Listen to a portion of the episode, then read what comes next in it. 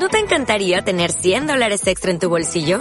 Haz que un experto bilingüe de TurboTax declare tus impuestos para el 31 de marzo y obtén 100 dólares de vuelta al instante. Porque no importa cuáles hayan sido tus logros del año pasado, TurboTax hace que cuenten. Obtén 100 dólares de vuelta y tus impuestos con 100% de precisión. Solo con Intuit TurboTax. Debes declarar para el 31 de marzo. Crédito solo aplicable al costo de la presentación federal con TurboTax Full Service. Oferta sujeta a cambios o cancelación en cualquier momento. Y en las últimas noticias, el ejército ha quemado la última librería de la ciudad. La lista de música prohibida ha crecido de manera considerable el último año.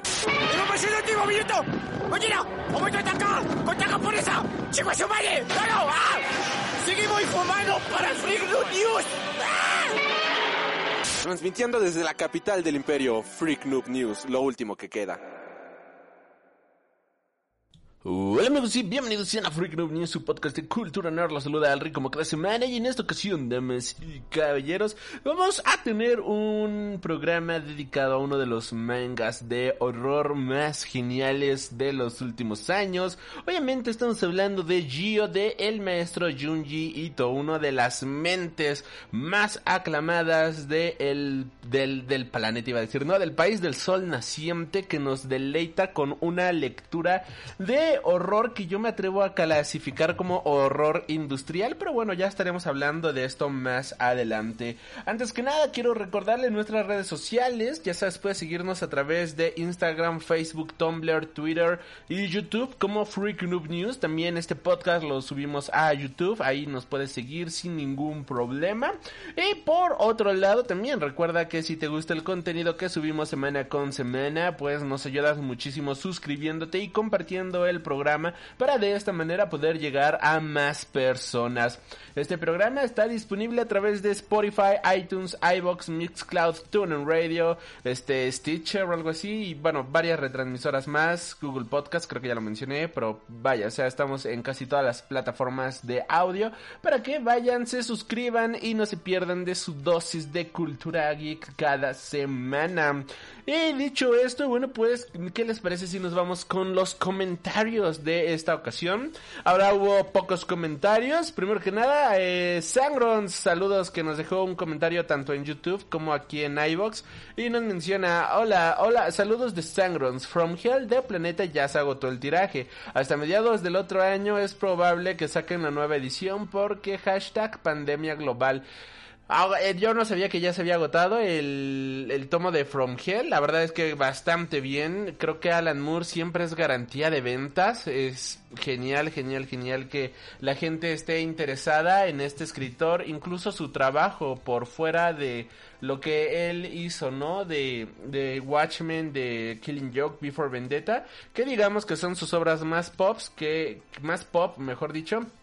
Qué bueno que que sí a la gente le esté, le esté gustando. Y también nos dejó un comentario en YouTube, en el video de Department of Truth, mencionando que Patty Navidad lo amaría. Y sí, este es un cómic de conspiraciones que una celebridad como Patty Navidad, claro que amaría.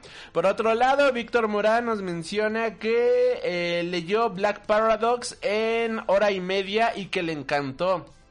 Sí, va, vaya, Black Paradox es una joya, joya, joya, igual de Junji Ito, vaya, del quien vamos a hablar el día de hoy.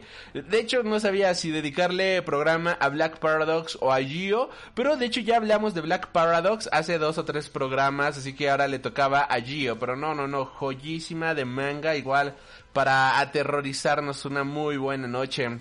Benjamín Andrés Miranda nos deja sobre el programa de Jojo Viscera Adventures, Phantom Blood. Muy buena reseña. Estaba buscando opiniones de Panini y me encontré con esto. Muchas gracias. No, pues gracias a ti por dejarnos tu bonito comentario. Y también Live Animesk. Eh, no sé cómo. Animesk nos deja. Muy buen programa, felicidades, gracias por las menciones, eso creo, a menos que sea otro podcast del que usted habla, no, de hecho sí nos referíamos al programa que, que ustedes suben, que de hecho se llama Live Anime Bob, ya, ya ahí Ya podemos verlo, gracias, gracias, gracias. Dice, me confundo mucho en cuál de todos los programas que usted habla. Me confundo mucho en cuál... Ah, ok, esto se repitió. Me confundo mucho en cuál de todos los programas seguir. Uno debería de tener entre paréntesis podcast completo o algo así. Si no, solo busco el más largo y me quedo con eso. Saludos desde el podcast Live Anime Bo desde Santa Cruz de la Sierra Bolivia. Saludos, bye, postdata. Vamos a ponerlo entre los podcasts que recomendamos por su larga trayectoria. Ay, gracias. Por su larga trayectoria. Pero sobre todo por su excelente trabajo y por siempre, ah, y por siempre acordarse de nuestro podcast. Guiño, guiño. Saludos, bye. No, el, ahorita actualmente, no, bueno, primero que nada, muchísimas gracias por este comentario. Em, no sé cómo se pone aquí esto de podcast recomendables. Eh, no sé si haya una pestaña, si hay eh, nada más díganme cómo, porque hay otros podcasts que igual seguimos y que les recomendamos muchísimo, como obviamente el de Life Anime Bo, eh, entre varios más, el podcast de Mad Manga, con el cual hemos colaborado en algunas ocasiones, y varios programas más, pero no, la verdad no, no conozco cómo poner, este, como la sección de podcast recomendados, ¿no? Freak Noob News recomienda esto, no sé si se pueda, aquí en, en Spotify, en iVoox, si hay, nada más que alguien nos deje el comentario para saber.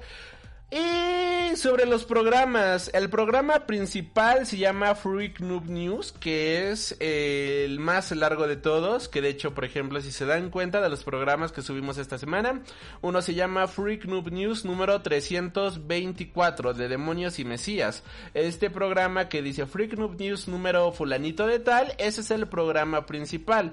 La sección de noticias sacada de ese programa se llama Friki Noticias Infinitas, la sección donde dividimos el este el tema de el tema principal se llama Análisis American G, por ejemplo, Análisis American Jesus, Análisis Fashion Beast, Análisis, Análisis, este, El cadáver y el sofá, Análisis de un patrol, etcétera, etcétera, etcétera. Pero el programa principal siempre va a llevar Freak Noob News, seguido de número 322, 300, 500, número 1000, por decirlo de cierta manera. Y el programa de Freaking Games eh, va a ser una nueva sección, de hecho, que acabamos de estrenar con Doom, Doom Eternal, que al inicio estaba pensando en dejarlo en el programa principal de Freak Noob News, pero eh, quedaría un monstruote larguísimo y pues no está chido, así que Freaking Games, si les gustan los videojuegos, va a ser una sección dedicada para el mundo de los videojuegos en donde hablaremos de las noticias del mundo de los videojuegos, además de tener como el resumen o el análisis, por así decirlo de cierta manera, principal de X videojuegos semana con semana. Por lo cual, en resumidas cuentas, si quieren tener los dos programas completos de cada semana, sería el que diga Freak Noob News seguido de un número y Freaking Games seguido de un número. Eh, próximamente vamos a estar agregando otra sección de un podcast que hacía en Twitch, pero que últimamente no lo he estado dejando en Twitch. Este, llamado Un Café con Alri. Y ese igual posiblemente lo suba aquí a este, aquí a Freak Noob News. Pero eso todavía siguen veremos. Así que los programas principales se llaman Freak News y Freaking Games. Ya lo que diga Friki Noticias Infinitas, análisis y eso ya viene siendo algo completamente secundario que eh, son la, las partes, ¿no? Las, las divisiones del programa principal. Y ya por último, el último comentario de el día. Energal nos pregunta, ¿qué pasó con el joven Mike? ¿Va a regresar? Y sí, esperemos que sí esté por aquí próximamente. Ahorita por cuestiones de su maestría, pues no, no puede estar aquí en el programa. Eh, cuando grabamos el programa, pues vaya, él tiene clases o está haciendo tareas. Ya, ya, ya saben cómo es esto, ¿no? Eh, pues las maestrías cargan muchísimo, muchísimo tiempo y pues primero la escuela y después ya todo lo demás. Esperemos honestamente que próximamente pueda acompañarnos. Eh, vamos a ver la manera en la cual pueda estar aquí el joven Mike, pero ah, todo, todo bien, eh, todo, todo, todo bien, todo bonito, todo guapo. Este, aquí con, con el muchachón Mike, así que no, no, no, para que no, no, no, no empiecen, eh, ¿cómo se dice? Al soltar, ¿no? La carrilla, no, no, no, chismes de Pati Navidad de que ya ya no va a estar ni ni nada por el estilo, no, aquí aquí nadie Aquí todos son bienvenidos, como diría el cartel del IDC. Y bueno, dicho esto, damas y caballeros, pues vamos a iniciar con las noticias de la semana. Y esta semana iniciamos con el lado de Seita de la Fuerza, que la verdad estuvo un poquito flojo de noticias, pero ha salido un análisis bastante interesante sobre el Snyder Cut. Y bueno, pues un analista ha revelado que el Snyder Cut se va a estrenar para que Warner siga reteniendo a Zack Snyder como uno de sus directores. Según un analista de los datos de taquilla, la luz verde para lanzar el Snyder Cut de la Justice League en HBO Max es una maniobra de Warner para retener a Zack Snyder y de esta manera poder seguir trabajando con el director. En un principio podía parecer que la producción del Snyder Cut de la Justice League iba a ser cosa de unos meses y un poco de esfuerzo de postproducción. Durante más de dos años, tanto los fans de DC como el propio Zack Snyder estuvieron llevando a cabo la campaña de release de Snyder Cut en redes sociales, intentando forzar a Warner a estrenar la versión del director original de la Liga de la Justicia que tuvo que abandonar eh, después de una tragedia familiar. Y la pasada primavera Warner dio luz verde a la producción y poco a poco nos hemos ido enterando de las cosas que van a, sucediendo, ¿no? Con respecto de esta, de esta nueva versión que por ejemplo en lugar de ser una película Ahora será una serie limitada de 4 horas de duración que llegará en 2021, además de que tendrá un sobrecosto de 70 millones de dólares que se le sumarán al presupuesto original. Esto ha llevado a muchos a cuestionarse el proceso de autorizar a Zack Snyder a estrenar su versión de la Justice League y el analista de Comscore, Paul Der...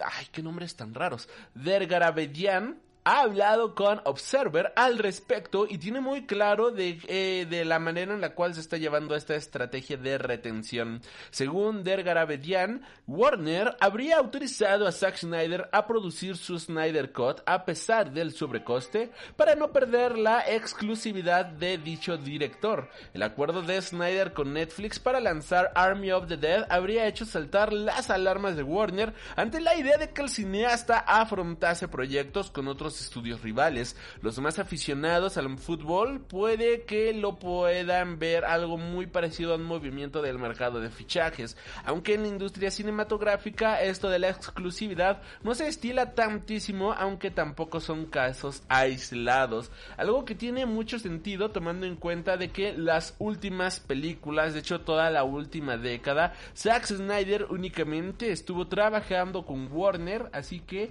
eh, es algo interesante, es un movimiento bastante bueno por parte de Warner y seamos muy honestos, Zack Snyder podrá ser uno de los peores directores del mundo, pero visualmente siempre es espectacular y sus películas, la mayoría de las ocasiones, casi siempre auguran una buena taquilla. Caso contrario a lo último de DC, pero vaya, es innegable de que el señor sabe manejar la taquilla, sabe cómo manejar la prensa, sabe siempre estar en boca de todos y se ha hecho de una fama tal de que las personas esperan sus películas y ya tiene un séquito de fans que ven las películas por tratarse únicamente de Zack Snyder, caso muy similar, por ejemplo, con Christopher Nolan, quien produce con Warner y que de igual manera mucha gente va a ver la película únicamente por tratarse de Christopher Nolan. Y esto es un caso bastante bueno porque muy pocos directores logran este estatus en la industria. Y vaya que Zack Snyder lo ha logrado de buena manera. Por otro lado, Batwoman revela dos nuevas imágenes de Vicia Leslie con el traje de, vaya, Batwoman. Y la verdad es que no luce nada mal, se ve bastante bien desde mi punto de vista. Es eh, el único que digamos que me llama muchísimo la atención es la, el cabello rizado que tiene. No sé si sea peluca o si realmente sea su cabello. Pero al menos, este, sí, a mí me, salta demasiado. Porque si es su cabello normal, la, el cual va a ocupar para la serie. Siento que la van a reconocer en dos segundos. Luego, luego hablando como que de las identidades secretas.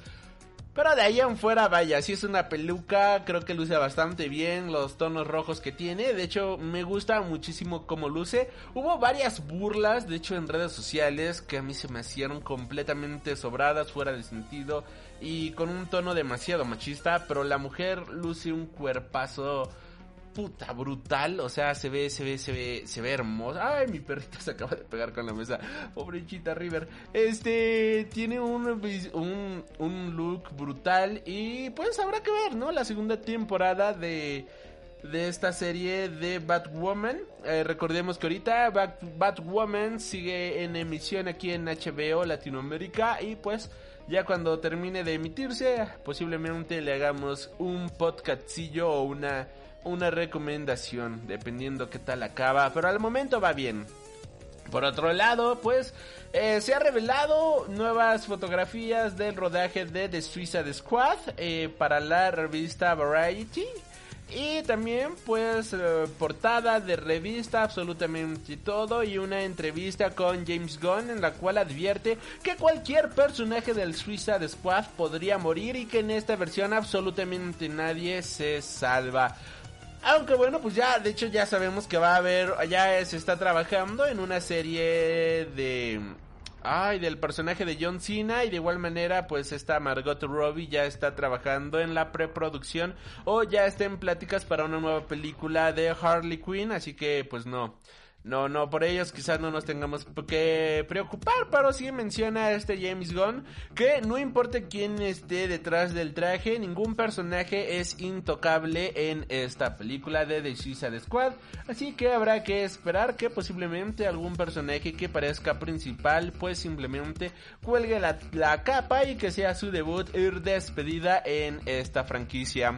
Y bueno, con esto nos vamos a las noticias del lado Marvelita de la fuerza. Y muy buenas noticias para todos los fans de Moon Knight, que la verdad no creo que seamos muchos, pero bueno. Eh, es que Oscar Isaac, el hijo pródigo de Disney, finalmente eh, se encuentra en pláticas finales para convertirse en el protagonista de la serie. Marvel al parecer ya ha encontrado a su caballero Luna y es nada más y nada menos que Oscar Isaac. Esto, claro, sí, las conversaciones se concretan. Deadline confirma que el actor guatemalteco está en negociaciones finales para interpretar a Jeremy Slater, guionista, eh, y que, perdón, para interpretar al personaje y que Jeremy Slater, guionista de Umbrella Academy en Netflix, hará de showrunner dirigiendo al equipo de guionistas. Por el momento se desconoce al director de esta serie. Moon Knight es uno de los superhéroes más atípicos de Marvel. Mark Spector es un agente de la CIA que obtiene poderes del dios egipcio Khonshu. Eh, relacionado con la luna y que usa diferentes identidades para combatir el crimen. Anteriormente se había rumorado de que Keanu Reeves tomaría el papel, pero pues al parecer Oscar Isaac le ha ganado el mandado.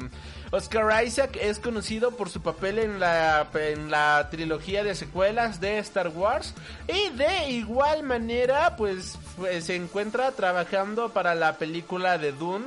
O sea, ahorita está, está muy choncho el muchacho. Aquí creo que ha tenido muy buenos papeles últimamente. Vaya, creo que este hombre ya tiene la vida ganada. Además de, si somos honestos, es un muy buen actor, es muy carismático. Y pues en caso de que se concrete, creo que tendríamos a alguien muy bueno interpretando al Caballero Luna. Por otro lado, Natalie Portman confirma de que Jane empuñará el Mjolnir en Thor Love and Thunder. De igual manera, Christian Bale ya se encuentra en Australia para iniciar el rodaje de Thor Love and Thunder en un papel que se desconoce por el momento, pero se ha mencionado de que sería el antagonista de la película. Hablando de otras películas de Marvel, finalmente Shang-Chi y la leyenda de los Diez Anillos ha terminado su rodaje Durante meses aquí les estuvimos mencionando de los diferentes parones y retrasos que tuvo el rodaje de esta película, pero vaya, finalmente ya ha logrado concluir su rodaje y según ha confirmado el actor Simu Liu a través de Instagram, la filmación de la fotografía principal de Shang-Chi, la leyenda de los 10 anillos, logró finalizar en Australia porque por lo que comienza la fase de postproducción a falta de cualquier retoque o reshoot que pueda necesitar este filme. Shang-Chi, la leyenda de los 10 anillos, está programada para estrenarse en julio de 2021, aunque es posible de que Marvel mueva esta fecha en el futuro. Sin embargo, si tenemos en cuenta que el estudio podría querer desatar un poco la carga de estrenos pendientes que se está generando, puede que esta misma se mantenga. A pesar de no ser una de las películas más esperadas de la fase 4 del universo cinematográfico de Marvel, Shang-Chi introducirá finalmente al verdadero mandarín en el UCM, ya que en Iron Man 3 nos encontramos con una versión parodiada por parte de Ben Kingsley y se dijo que Aldrich Killian era el verdadero mandarín, aunque como se está viendo, pues este no será el caso, ya que el personaje del mandarín en esta ocasión será interpretado por Tony Leung. Habrá que ver qué tal resulta esta película.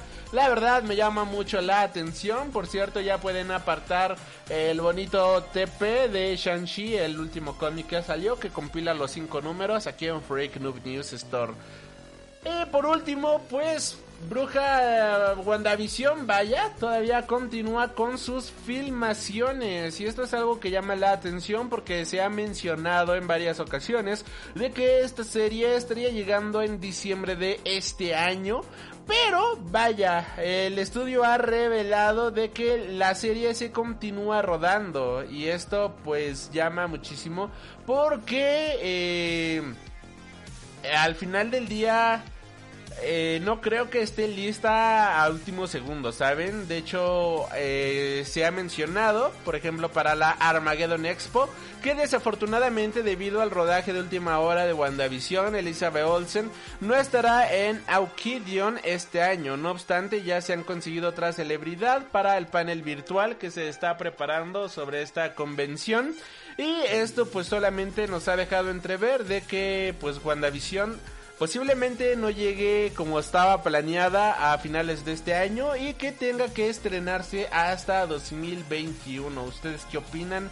Yo creo que realmente va a estar llegando hasta 2021 esta película. No veo manera en que ahorita que ya estamos en noviembre logren terminarla, editarla y todo eso y para que nos entreguen una fregadera como Cats mejor que se tomen su tiempo. Y ya por último, pues Marvel va a lanzar una línea de lucha libre, damas y caballeros, con una alianza bastante interesante. Marvel y la AAA se unen con la finalidad de expandir la experiencia deportiva y cultural de la lucha libre mexicana. Dentro de las acciones que se desarrollarán como parte de esta colaboración están la presentación de un nuevo grupo de luchadores inspirados en los superhéroes y villanos más icónicos de Marvel, así como el desarrollo de una serie de eventos familiares que ofrecerán la combinación perfecta entre deporte, cultura y espectáculo que tanto distingue a la lucha libre en México.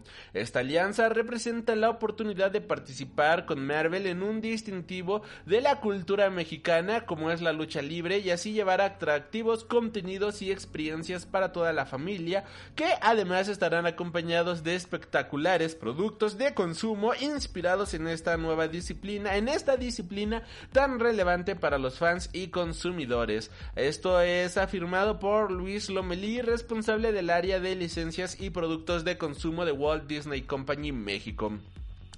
En el desarrollo y creación de este nuevo contenido, la premisa es respetar en todo momento la esencia de la lucha libre mexicana, combinando la experiencia con la que cuenta la AAA en materia de lucha libre mexicana y, y la experiencia de Marvel en el desarrollo de historias y personajes. En base a esta única y original plataforma creativa, desarrollaremos diferentes líneas de productos pensados en nuestros consumidores, como lo vienen siendo ropa, calzado, accesorios, juguetes, artículos para el hogar y para la escuela. Durante el otoño del presente año se darán a conocer a los primeros cuatro luchadores de este grupo, quienes serán llamados a revolucionar la alineación de las tres veces de la tres veces estelar AAA.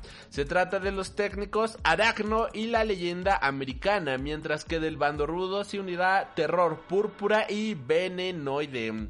Aracno, el hombre araña, la leyenda americana, el Capitán América, Terror Púrpura será Thanos y Venenoide será Venom.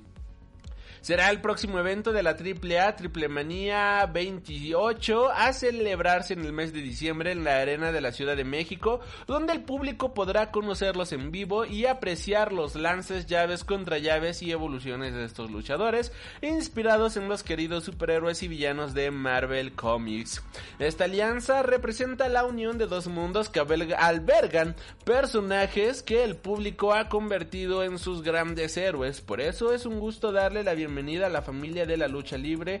La AAA Worldwide es un evento exitoso como lo es Triple Manía 28, concluyó Dorian Roldan, director general de la lucha libre AAA.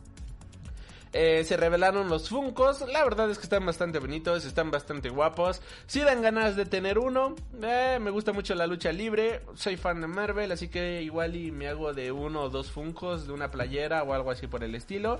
Eh, las máscaras, honestamente no creo. Me gustan más, este. Se ven un poco genéricas, para ser honestos. Pero la idea está ahí. La idea creo que es bastante buena. Y pues es un bonito gesto que quieran llegar a más consumidores aquí al terreno mexicano.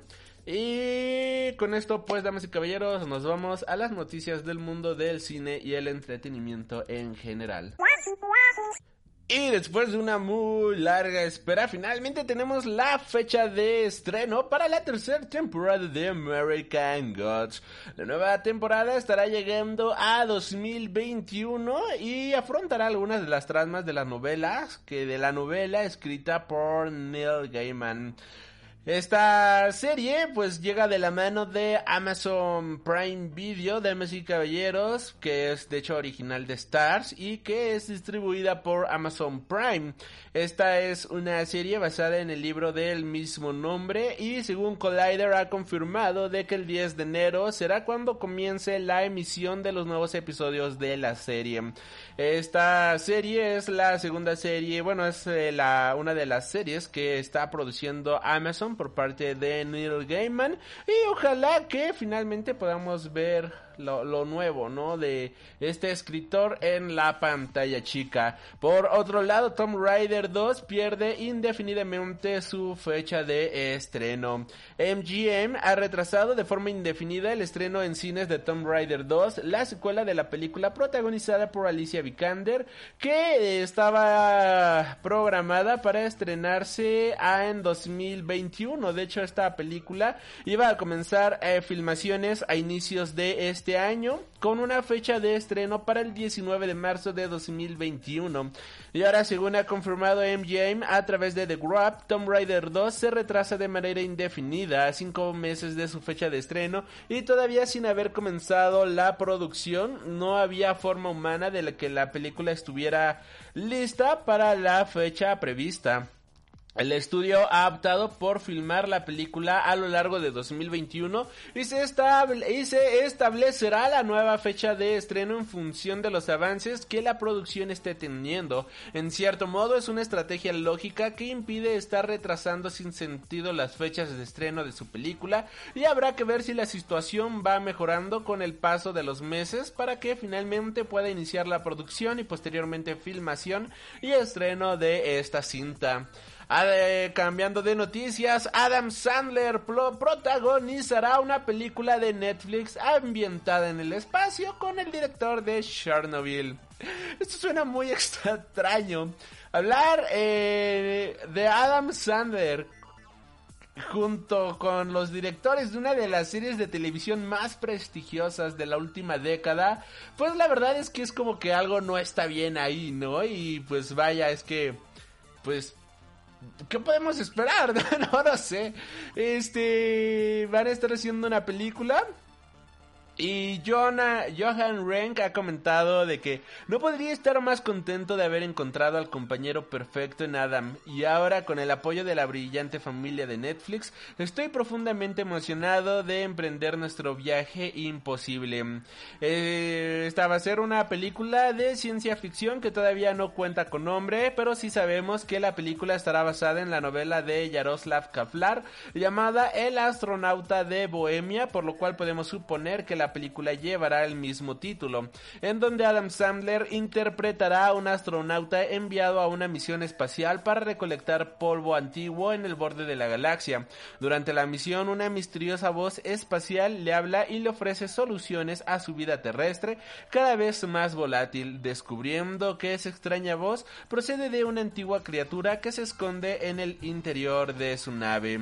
La verdad es que suena bastante bien la premisa, pero es Adam Sandler. Aunque también son los directores de Chernobyl. De hecho, le dedicamos un programa a Chernobyl.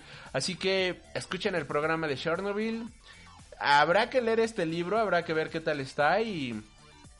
Y vaya, no, no sé qué esperar, pero Está, está rara esta nota, muy, muy rara. Es como de estas notas, what the fuck. Y hablando de Netflix, bueno, pues se presentó el catálogo de estrenos que van a estar teniendo en cuestión de anime para el próximo año, en donde se revelaron imágenes de el anime de Pacific Rim. De igual manera, se reveló el tráiler y, el póster de Tenku Shimpan, que pronto estaremos hablando de este manga. O Terror e Invasión en las Alturas, que es una historia bastante gore, bastante guapa, honestamente, publicada aquí en México por Editorial Panini. Y el tráiler se ve, se ve violento, sí, vamos a tener tripas y sesos por lo que podemos estar apreciando.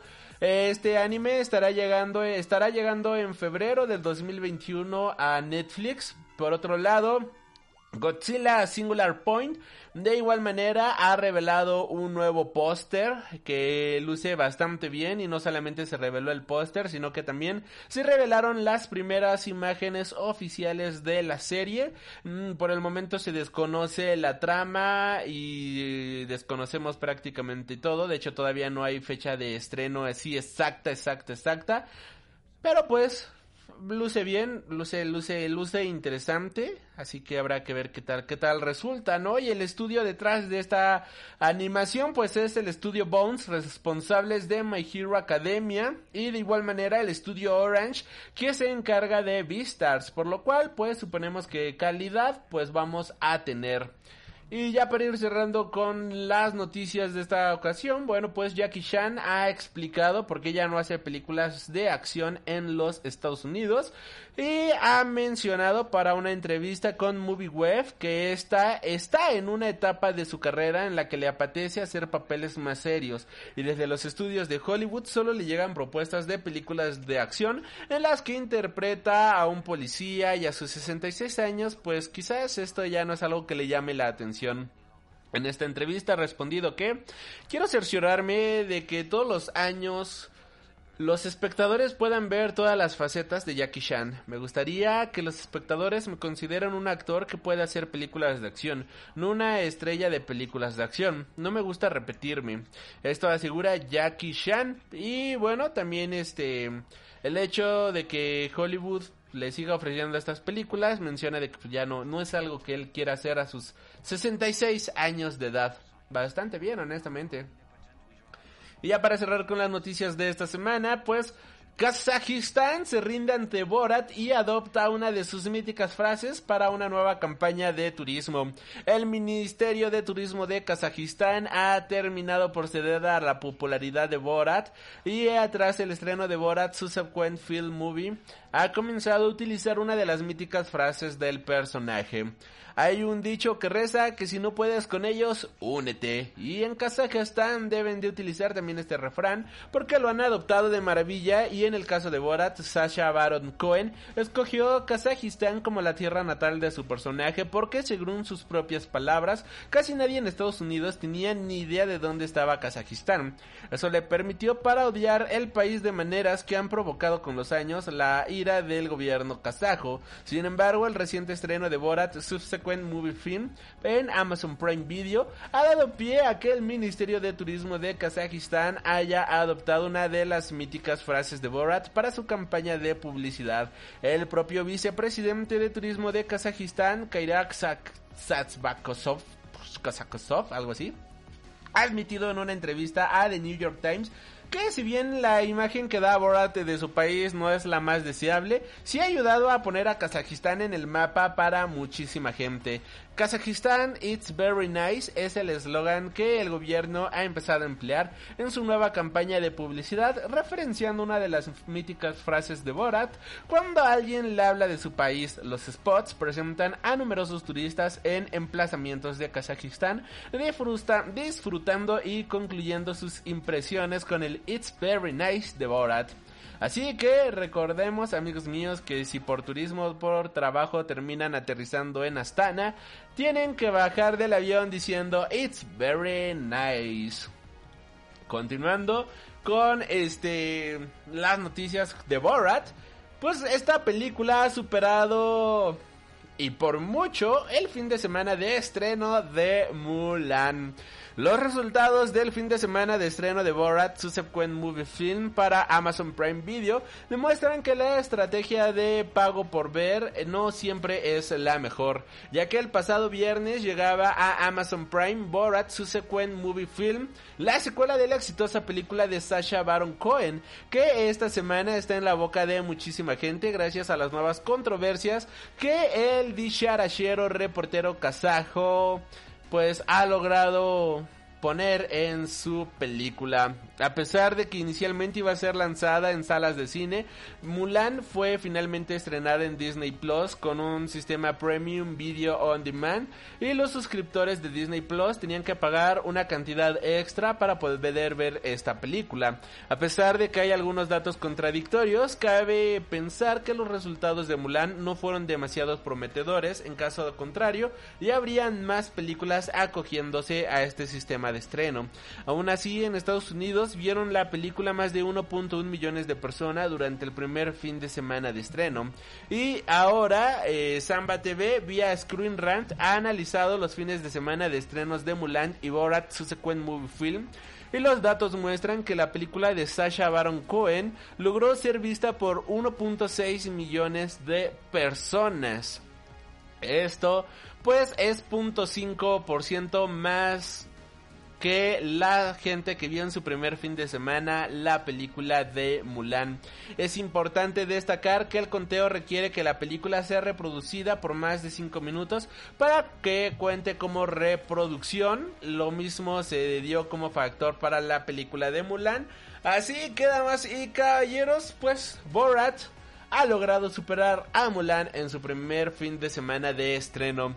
Y ya para cerrar con esta ocasión, bueno, pues la película de Borat tenía una escena en la Casa Blanca, la cual se decidió eliminar. La razón, bueno, pues es que Sasha Baron Cohen ha mencionado de que ah, Vaya, primero que nada para poner en contexto, en una escena que no llegó a la película Tutar, que se hace amiga de Chanel Rion, la corresponsal de One American News Network y consiguió infiltrarse en la Casa Blanca el pasado 20 de septiembre. La escena se ha filtrado desde la cuenta oficial de Twitter de Borat, que por supuesto dentro de su personaje, presentando la ineficacia del sistema de seguridad que no se habría molestado en, en identificar a Tutar ni en hacerle pruebas para detectar si tenía COVID.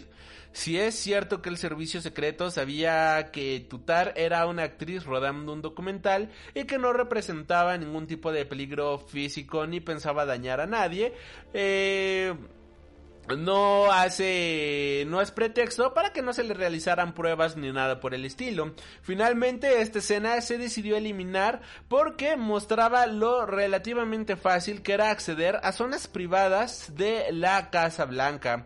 Precisamente tanto esta escena como la entrevista con Yulani muestran que no era excesivamente difícil para una actriz conseguir acceso a la administración de Trump y que el personal se sintiera a gusto con ella ya que lo único que necesitaba era ser agradable y aduladora. En esta situación ha llevado a más de una esta situación ha llevado a más de un espectador a plantearse la seriedad del gabinete por la facilidad con la que se le jugaron durante el rodaje de Borat y qué pasaría si un actor con intenciones menos amistosas intentara hacer esto. Recordemos que el el, abogado, ¿no? De Donald Trump, pues tiene una escena muy comprometedora en esta película. Que la verdad sí es una escena que, pum, prende los focos, llama muchísimo la atención. Pero bueno, de esto estaremos hablando ahorita más adelante. Hasta aquí las noticias del día de hoy. Y pues nos vamos a la recomendación de la semana, que obviamente vamos a hablar de Borat, una reseña muy rapidita de Borat y posteriormente nuestro tema principal, hablando de Gio, de... De este... Ay, no es Inio Asano, ¿cómo se llama? Ay, se me olvidó su nombre. Bueno, estaremos hablando del manga de Gio. Yo soy Alri y estás escuchando Freak Noob News Podcast, tu podcast de cultura nerd.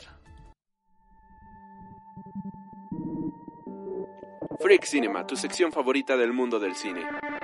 Obi-Wan never told you what happened to your father.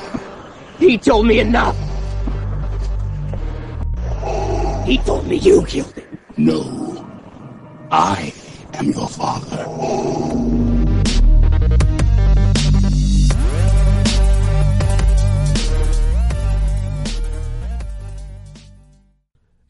Hoy, damas y caballeros, vamos a estar hablando de Borat, Borat 2, the subsequent movie film, Delivery of Prodigious Bribe to American Rich for Make Beneath Once Glorious Nation of Kazakhstan, también conocida como Borat 2. Esta viene siendo una película producida por Sacha Baron Cohen, dirigida por Jason Woolnayer, que cuenta con guion justamente de Sacha Baron Cohen, Peter Bainhan, Gina Freeman, Anthony Hines, Lee Korn, Dan Mazer, Erika Revinova, Dan Swimmer, entre varios más.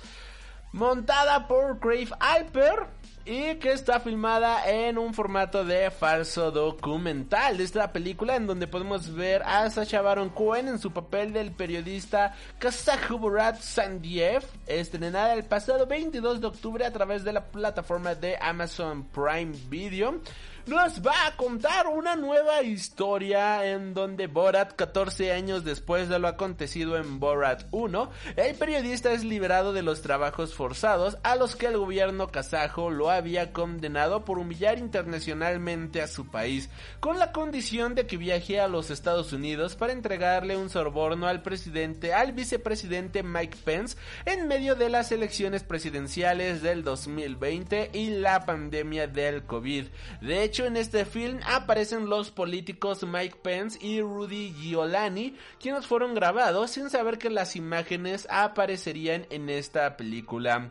En 2000, hablando de la producción, en 2007 Rupert Murdoch anunció que Sacha Baron Cohen filmaría eh, otra película de Borat con el estudio 20th Century Fox que había distribuido el primer film. Sin embargo, el creador de Borat luego desmintió estas versiones. Posteriormente apareció caracterizado como Borat en el programa de Jimmy Kimmel Live para promocionar la película Grimsey y para llamar al voto de los, eh, de los estadounidenses durante las elecciones legislativas de 2018. En los dos años previos al lanzamiento de la película, Sacha Baron Cohen se involucró más en la política estadounidense y buscó lanzar la nueva entrega de Borat antes de las elecciones de 2020 para alertar sobre la posibilidad, en su opinión, de que Estados Unidos se convierta en una democracia iliberal que quien no comprenda, bueno, quien no sepa que es una democracia liberal, este es un término relativamente nuevo y sobre todo es utilizado en el mundo de habla inglesa, en la cual nos tratan de presentar una democracia, también llamada democracia parcial, o una democracia de baja intensidad, una democracia vacía, un régimen híbrido o una democracia griada, donde un sistema de gobierno en el que a pesar de que tienen lugar elecciones, los ciudadanos están apartados del conocimiento de las actividades de quienes ejercen realmente el poder debido a la carencia de libertades civiles y por ello no es una sociedad abierta. Hay muchos países que no se pueden categorizar ni como libres ni como esclavos ni o como no libres, sino más bien como probablemente libres, estando en un lugar intermedio entre regímenes de, entre regímenes democráticos y no democráticos. Y esto puede ser porque o bien existe una constitución que limita los poderes del gobierno, pero los que están en el poder pasan por alto las libertades reflejadas en la constitución, o porque no existe un marco constitucional legal adecuado sobre dichas libertades. Este es un término que nació realmente en la década de los noventas y que eh, Pierre Rosalbanol y Etienne Balívar lo han tomado en el ámbito filosófico. ¿Y por qué decimos todo esto? Y es que Borat, la película subsecuente, nos va a presentar justamente la manera en la cual Estados Unidos se ha se ha convertido en un país bastante bastante extraño por decirlo de cierta manera. Y yo sé que no es fácil hablar eh, desde mi punto de vista yo que no estoy en este país hablar de dicha nación pero al menos sí podemos hablar de lo que vimos en esta película y las manera y la manera en la cual está representada dicha situación. Y bueno vamos a hablar de la película no vamos a hablar como tal de dicho país.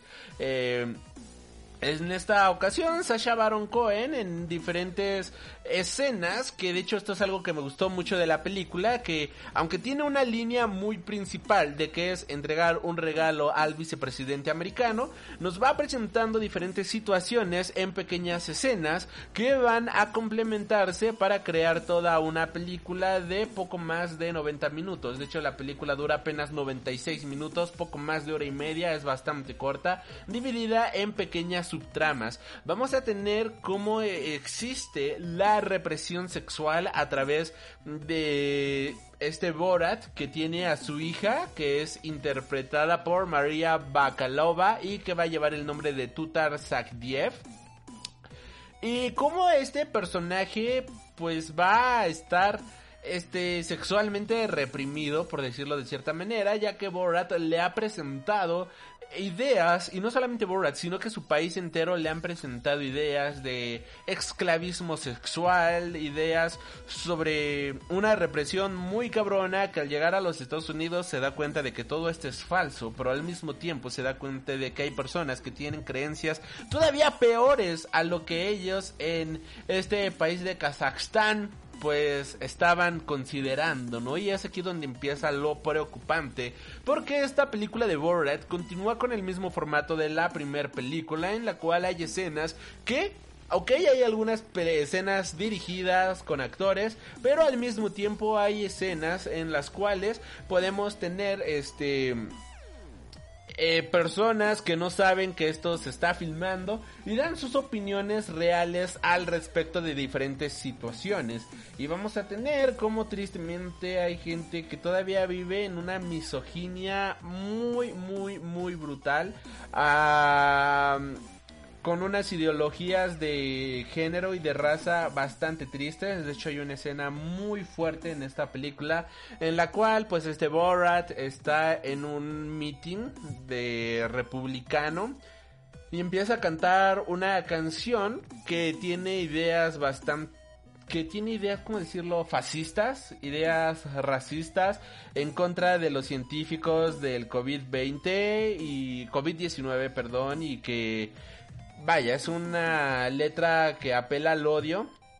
Y podemos ver cómo hay público real escuchando esta canción y cómo muchos empiezan a hacer el saludo, pues alzar el brazo haciendo alusión al saludo nazi. Podemos ver cómo pues hay gente que realmente apoya estas ideas, que vea las mujeres simplemente como objetos sexuales. Hay una escena donde podemos observar a esta tutar hablando con una chica de color sobre lo que representa la libertad sexual, la libertad humana y cómo esta tutar se sorprende, ¿no? De que una mujer pueda ser libre, se sorprende de cómo una mujer puede hacer cosas que un hombre hace y es que en la sociedad tan reprimida en la cual ella ha vivido, pues simplemente se le ha dicho, se le ha inculcado de que una mujer simplemente no puede hacer nada y pues obviamente está está en lo ella ha vivido en una sociedad completamente errónea, ¿no? Y cómo hay gente que todavía trata de luchar para esta libertad, se me hace algo completamente increíble. Eso sí, esta es una película con muchísimo humor negro, con un humor muy, pero muy ácido, o sea, no es una película para todos, para ser muy, muy honestos, debido a la acidez que está, con la cual está representada este filme, ya que, vaya, es, es Sasha Baron Cohen, ya sabemos que su tipo de humor no es algo ligero, y mucha gente sí se puede llegar a sentir muy pero muy incómoda con este tipo de filmes, pero considero que era algo necesario en este tiempo, porque es una bocanada de realidad en pleno 2020 en donde uno pensaría que estas cosas ya no deberían de existir y que todavía se siguen presentando, ¿no? De hecho, algo muy similar tuvimos con el final de The Boys, la segunda temporada, en la cual, pues, eh, podemos ver cómo la nueva líder de de los de los siete de The Seven pues venía siendo una maldita nazi y solamente camuflajeaba su su discurso de odio haciéndose pasar por The Seven, ¿no? Haciéndose pasar por un personaje completamente diferente a lo que había representado el nazismo en aquellos años. Y cuando es revelada, nos damos cuando se revela de que ella era una nazi infiltrada por decirlo de cierta manera pues es el mismo discurso que toda la vida han manejado solamente que con otros nombres no solamente que con otras este palabras solamente cambiando la, el nombre del cual se deriva su ideología radical y de odio.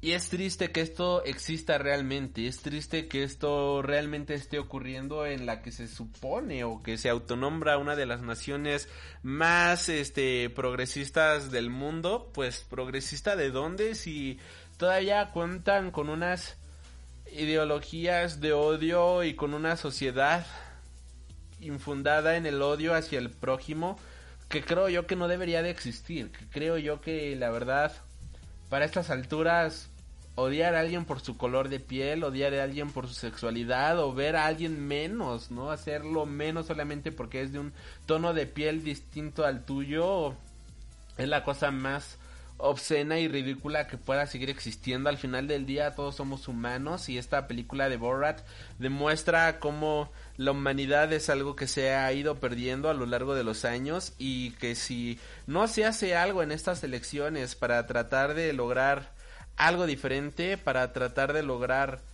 la igualdad que todo mundo estamos buscando, pues simplemente creo que podemos irle prendiendo su velita a los Estados Unidos de América que alguna vez conocimos para ya irle nombrando los Estados Unidos de Trump, que es hacia donde nos estamos acercando muy triste, tristemente, y justamente es lo que nos quería advertir, advertir Borat, ¿no? En esta película. Es un filme que va a dividir a la opinión en cuestiones políticas. Pero como diría el buen Shojin, el buen Shojin, ¿no? Este rapero español. Nosotros somos los buenos porque estamos haciendo esto en contra del racismo. Y si tú te molestas porque algo está en contra del racismo, del racismo pues creo que el del problema viene siendo tú, porque mientras uno canta sobre la libertad, otros abogan sobre las cadenas en los cuellos de los demás. Y con esto, damas y caballeros, nos vamos a nuestra reseña principal de esta semana. Vamos a hablar nada más de Gio de Junji Ito, una de las obras de terror más increíbles de los últimos tiempos.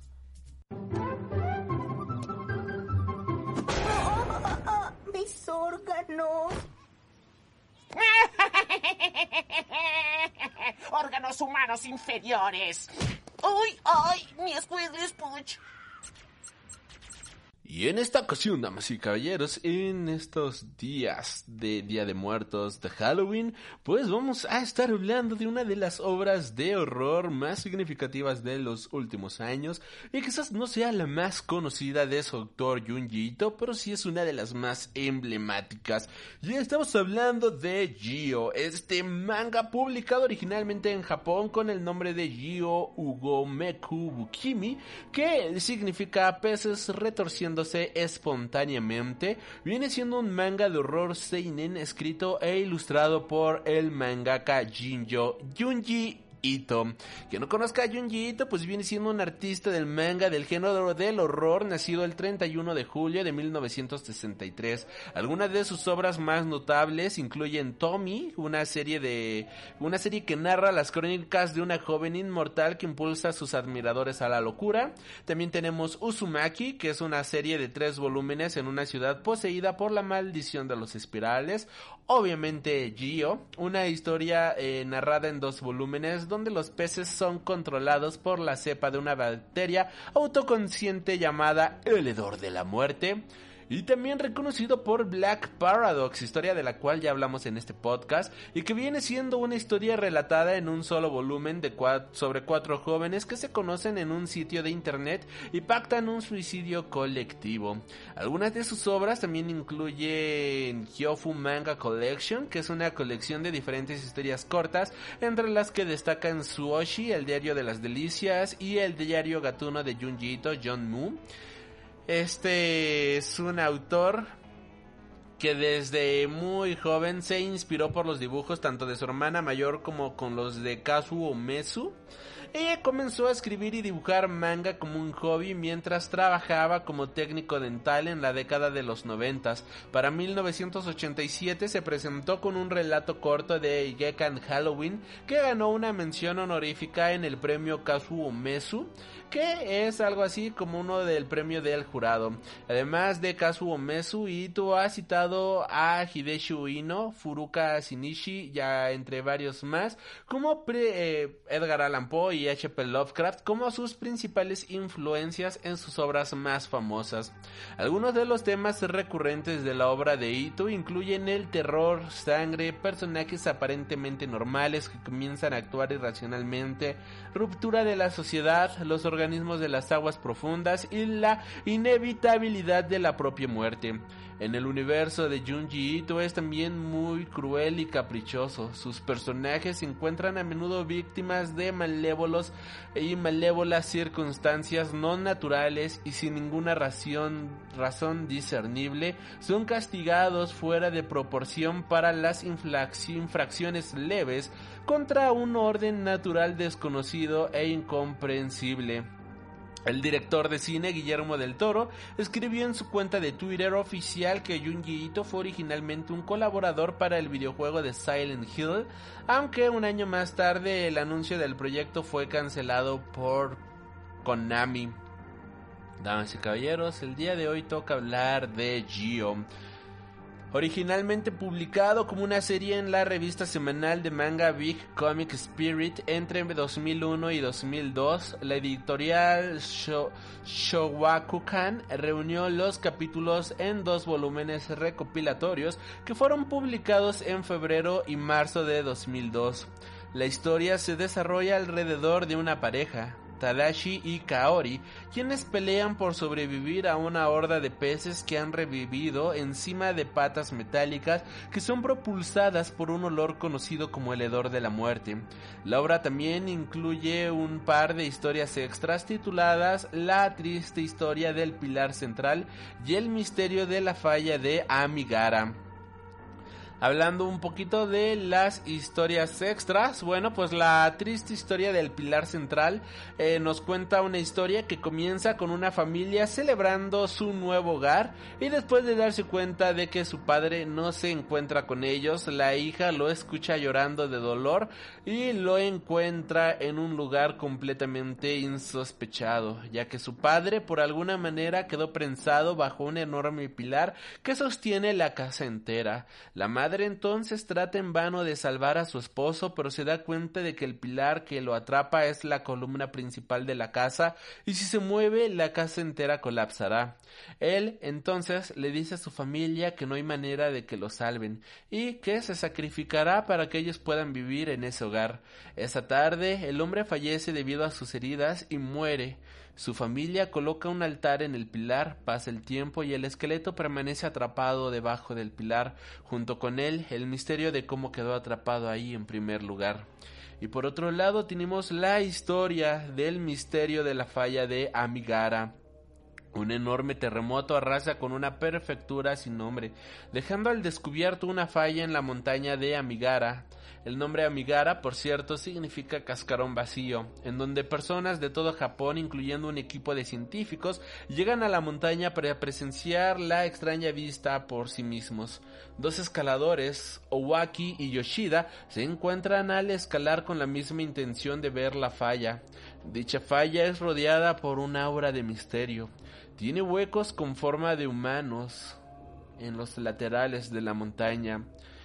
En esta falla se ha captado el interés nacional y diversos intentos para examinar qué tan profunda es han sido en vano. Las personas discuten los orígenes de la falla diciendo que los huecos definitivamente no son naturales y debieron ser cavados desde el interior de la montaña, pero también cuestionan quién pudo haberlos hecho o con qué tecnología se hicieron. Owaki nota que Yoshida busca algo, a lo que ella responde que busca un agujero que se parezca a ella. Owaki rechaza la idea diciendo que es algo completamente ridículo, pero por otro escalador, Nakawaki escucha su conversación y se alía con Yoshida diciendo que él ya ha encontrado su agujero. Él los lleva a su agujero y después de quitarse la ropa desaparece en el hoyo antes de que lo puedan detener. Los científicos no encuentran rastro de Nakawaki dentro del hoyo y un equipo de rescate lo suficientemente pequeño para escabullirse dentro del hoyo intenta buscarlo pero se retira después de llegar apenas a 5 metros dentro. Esa misma noche, Owaki tiene una pesadilla donde ve a Nakawaki atrapado dentro del hoyo que ha sido deformado por el terremoto. Él se despierta y Yoshida le cuenta que ha encontrado su propio hoyo cerca de las faldas de la falla. Mientras tanto, Nakawaki aún no ha sido encontrado. Otro hombre clama que hay un agujero hecho para él y desaparece dentro de él, causando un disturbio que lleva a otras personas a adentrarse en la montaña entre el horror de los científicos que observan la escena. Esa noche, Yoshida siente que el hoyo la llama y la atrae a su interior, pero sabe que si va allí quedará atrapada para siempre. Uwaki le intenta calmar, calmar rellenando el hueco con piedras y pasa la noche con ella. Owaki vuelve a tener una pesadilla y esta vez se encuentra con un tiempo remoto en el que ha cometido un crimen horroroso y es sentenciado a entrar a un hoyo en la montaña que ha sido cavado para él. La pesadilla se vuelve peor cuando Waki entra en el agujero después de un tiempo de haber entrado, siente como su cuello y sus extremidades siendo estiradas y distorsionadas pero permaneciendo vivo y en agonía. Se levanta gritando y se da cuenta que Yoshida ha desbloqueado su hueco y ha entrado en él. Se queda sentada enfrente del hueco que Yoshida en el hueco de Yoshida y deja caer su linterna para descubrir su propio agujero cerca del de Yoshida. Hipnotizado, atraído hacia él, se desnuda y entra en el agujero. Varios meses después, los científicos son informados de otra falla del otro lado de la montaña. Esta también tiene agujeros, pero no tienen forma humana, sino que las formas son largas y difusas. Un, trabajador examina uno de los agujeros y al, y al apuntar su linterna allí, nota un horrible ser desfigurado lentamente saliendo por el agujero. Wow. Esta es una obra increíble y narrada en tan solo un menos de 10 páginas. Por esto Junji Ito es considerado uno de los mejores maestros del horror. Pero ahora hablando de Gio, pues iniciamos tranquilamente en el mundo de Gio con una tripulación de pescadores en un arrastrero capturando en sus redes un gran número de especies de aspecto extraño. Al intentar inspeccionar a las criaturas descubren que los extraños peces parecen tener pastas y los peces entonces comienzan a escabullirse regresando de nuevo al océano. Mientras tanto, en Okinawa, un joven llamado Tadashi junto a su novia Kaori llegan a una isla para disfrutar de sus vacaciones. Al encontrarse eh, uno de los peces con patas, Kaori, quien posee un sentido del olfato muy sensible, se asquea por el olor y le pide a Tadashi que se deshaga de él. Él lo trata de colocar en una bolsa, pero el pez logra escapar. Al día siguiente, una gran cantidad de vida marina con patas invade Okinawa, incluyendo un enorme tiburón blanco que amenaza a los protagonistas. Tadashi y Kaori logran regresar a Tokio, aunque Kaori se pone paranoica asegurando que continúa percibiendo el olor de los pescados. Ambos encuentran al pez que Tadashi había embolsado y se lo llevan a su tío, el doctor Koyanagi.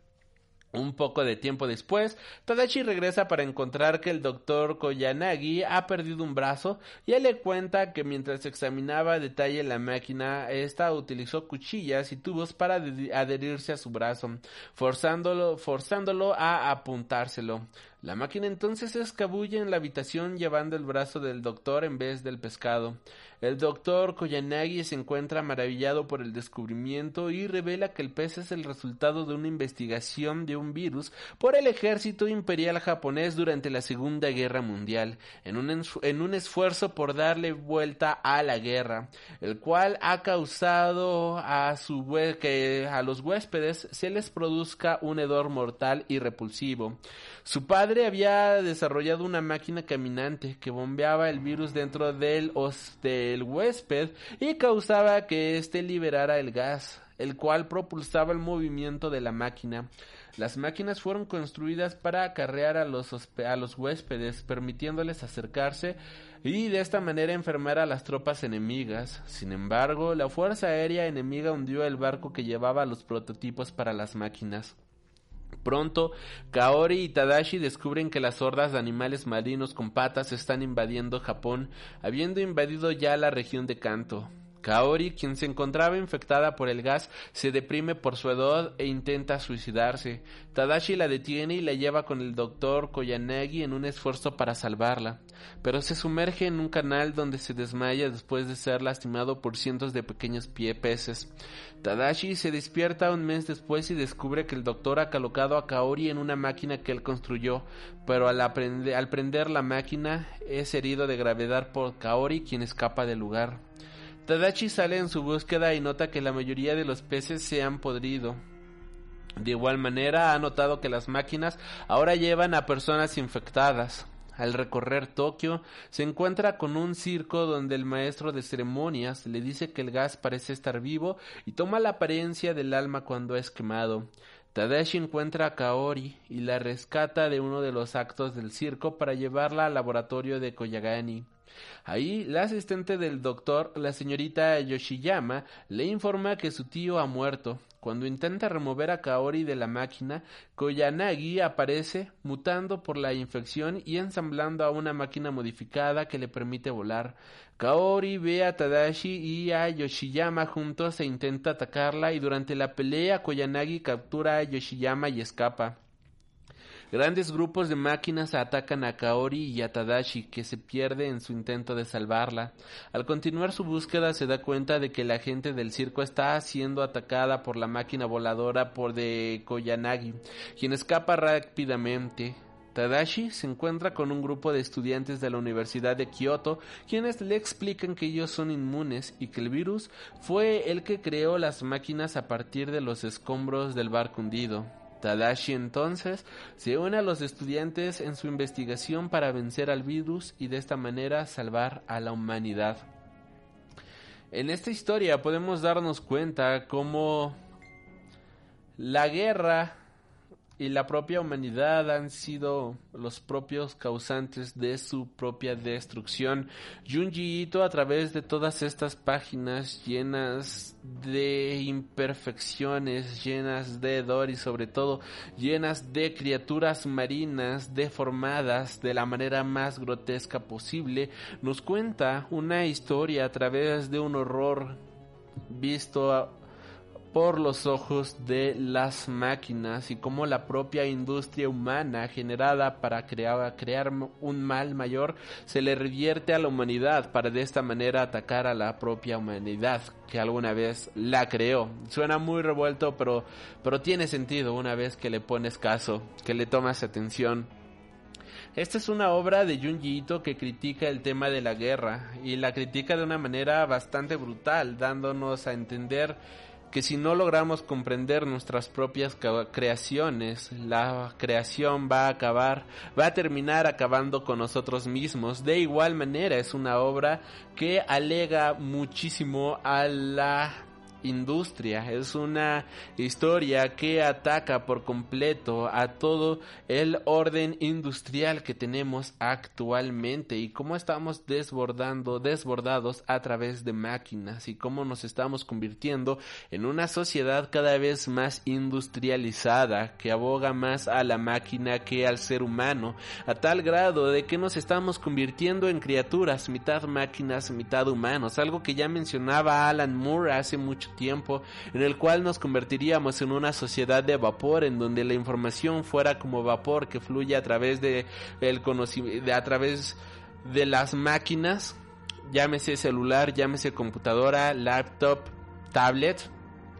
Aquí tenemos como si no logramos controlar todo lo que facturamos, nos estamos convirtiendo en seres completamente desagradables, controlados por las máquinas, que nos comienzan a podrir por adentro. Y esto se me hace una de las críticas más increíbles que puede realizar Junji para la sociedad moderna, ya que seamos muy muy honestos, absolutamente todos dependemos muchísimo de las máquinas, dependemos muchísimo de la tecnología estás escuchando esto ya sea en tu pantalla de televisión, estás escuchando esto a través de tu celular, a través de la computadora, a través de la tablet, gracias a la tecnología que esto ha sido creado. Y todo el entretenimiento que consumimos actualmente viene a través de las máquinas. Lentamente nos empezamos a despojar de todo lo que alguna vez fuera algo más humano, algo quizás un poco más natural, algo que no dependiera de una manufactura de una industrialización tan brutal y tan sagaz que estuviera condenando a la propia raza humana.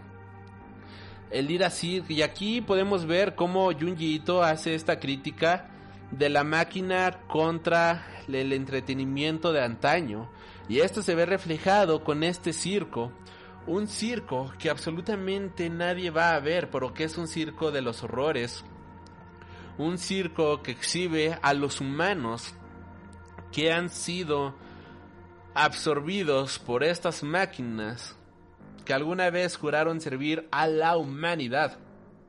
Y podemos ver cómo las personas que están en este circo, que están sirviendo a un tipo de entretenimiento antiguo, se han salvado y pueden ver la realidad del monstruo en el cual se ha convertido la industria. Y esta obra, quizás al ser creada en el año del 2001 y 2002, no, no se sienta un ataque a la tecnología como lo tenemos actualmente, pero ya se sentía como un ataque hacia la industria que se tenía a inicios de este nuevo milenio, a inicios de este nuevo ciclo.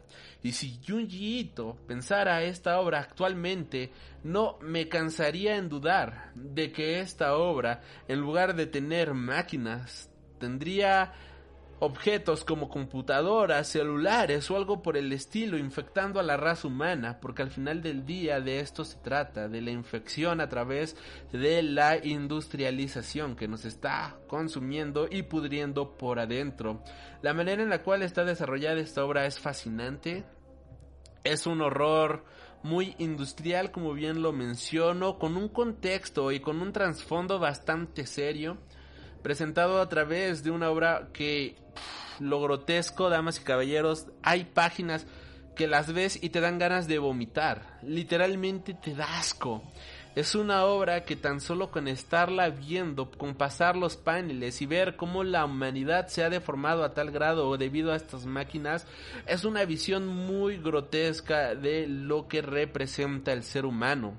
Es una visión realmente aterradora podemos ver a humanos inflados, humanos que están llenos de lo que se de lo que en este mundo se conoce como el hedor de la muerte, porque las máquinas finalmente han logrado contaminarnos y han logrado destruir por completo la esencia humana para dejarnos adentro de nosotros este hedor de la muerte. Es una obra con muchas interpretaciones, la más básica una obra de terror, de máquinas atacando a los humanos. La más seria, pues todo lo que aquí estamos comentando. Y es por eso que Gio es una de mis obras favoritas de Junji Ito.